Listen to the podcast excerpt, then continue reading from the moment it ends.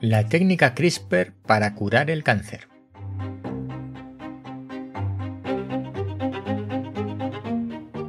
Hola, soy Ignacio de Miguel y esto es El décimo hombre.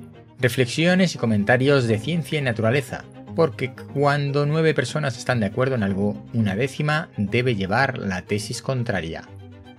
El tema de hoy, la técnica CRISPR de edición genética para curar enfermedades, en concreto para curar el cáncer. Ya hablé de la terapia génica en algún episodio anterior y los costes que tenía, en torno a los 200.000 dólares por tratamiento e incluso había tratamientos que llegaban al millón de dólares. Pues bien, se ha publicado en la revista Nature un artículo, un estudio sobre eh, células inmunológicas para curar el cáncer editando estas células eh, de nuestro organismo. La técnica consiste en detectar cuáles son las características genéticas de las células cancerosas de un tumor, extraer células T inmunológicas de nuestro organismo, modificarlas genéticamente mediante tecnología CRISPR de manera específica para esos marcadores genéticos de nuestros propios tumores, generarnos, provocar una inmunodepresión en nuestro organismo, introducirnos las nuevas células T inmunológicas manipuladas genéticamente para conseguir que se repliquen y que estas células eh, manipuladas sean capaces de combatir de manera natural los tumores, las células cancerosas de nuestro organismo.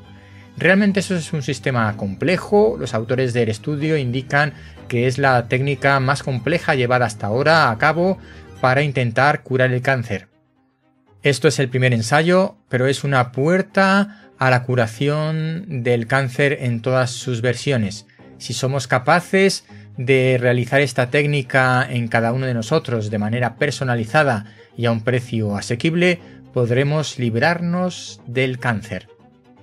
Así que mientras esperamos que nadie se oponga a la manipulación genética de nuestras propias células, a pesar de que en Europa, por ejemplo, la regulación se haya puesto a la manipulación genética de plantas para la producción de alimentos eh, más sostenibles, más resistentes a, plagas, a efectos climáticos, etc. Bueno, pues esperemos que esa propaganda y esa regulación anti-manipulación genética no nos impida curarnos de enfermedades como el cáncer.